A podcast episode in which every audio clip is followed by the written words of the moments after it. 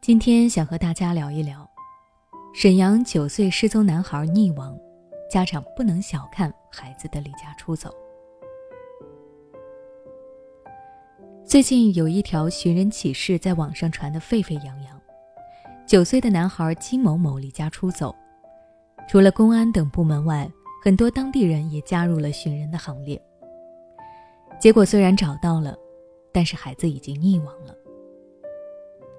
我在详细了解了这件事情之后，得知，离家出走的孩子失联前，在学校跟同学发生了矛盾，打了架。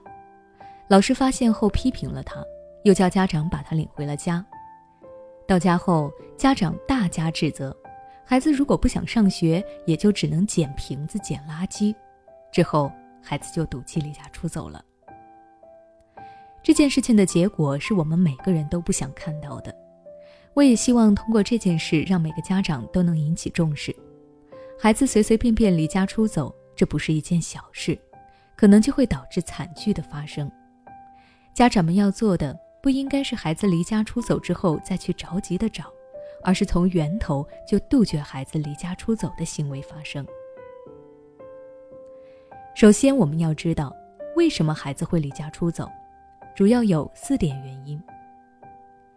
第一，忍受不住学习的压力；第二，想要逃避犯错的惩罚；第三，被家长责备或者吵架；第四，和朋友相约出走。那么，家长要如何才能预防孩子离家出走呢？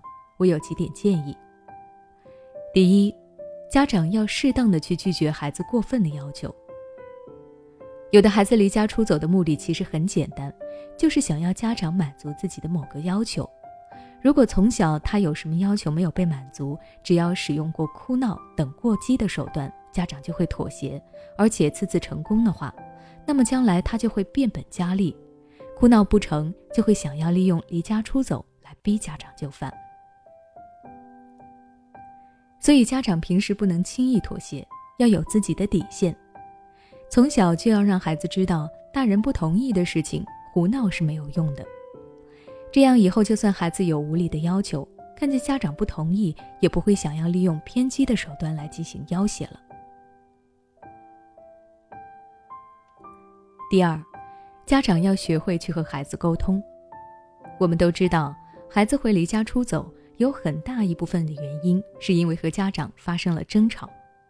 这其实说明家长和孩子之间的沟通方式出现了问题。我们和孩子的沟通不能一昧的只给孩子输入我们的想法和要求，也应该给予孩子机会去表达、去了解孩子的想法。如果家长和孩子的观点出现了分歧，家长不要马上的去否定孩子的想法，或者直接妥协孩子，而是要先站在孩子的角度去思考问题。并用孩子听得懂的话去解释自己的观点，找到两方都能够接受的一个平衡点。当你和孩子在沟通上没有出现太大问题的时候，孩子也就不会想着要逃离这个家了。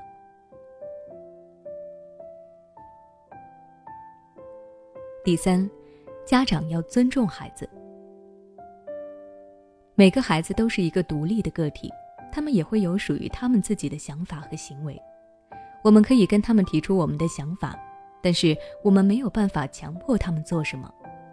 如果你过分去要求孩子的话，那么最后孩子很有可能会触底反弹。他会觉得，既然在这个家没有人支持我，我没有办法做自己想做的，那么我只能离开这个家，才有机会去获得自己想要的东西。家长千万不要让孩子有这个错觉，不然不仅仅会让孩子有离家出走的想法。还会为你们的亲子关系埋下一颗炸弹。最后，家长们需要多多的关注孩子的心理和行为，并让孩子感受到你的关爱，这样孩子就舍不得离开这个家了。就算有什么问题，他们也会主动的和你交流。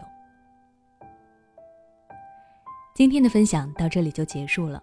那么，家长要如何面对离家出走后回来的孩子呢？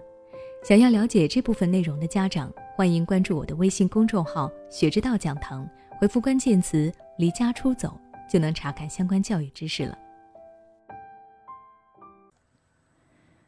每当我们感叹生活真难的时候，现实却又告诉我们，生活还能更难。工作、事业、爱人、孩子、父母亲朋，这一切的一切，就像一张大网一样，把你层层束缚其中。你经历了疲惫、辛苦、无奈，还有悲痛。如果你只是一个人默默承受，那你迟早会崩溃。心灵时空组建了专业的心理救援队，每位咨询师都拥有超过二十年以上的咨询经验。只要你需要，我们就在。微信关注“心灵时空”，后台回复“咨询”就可以体验十五分钟心理清诊了。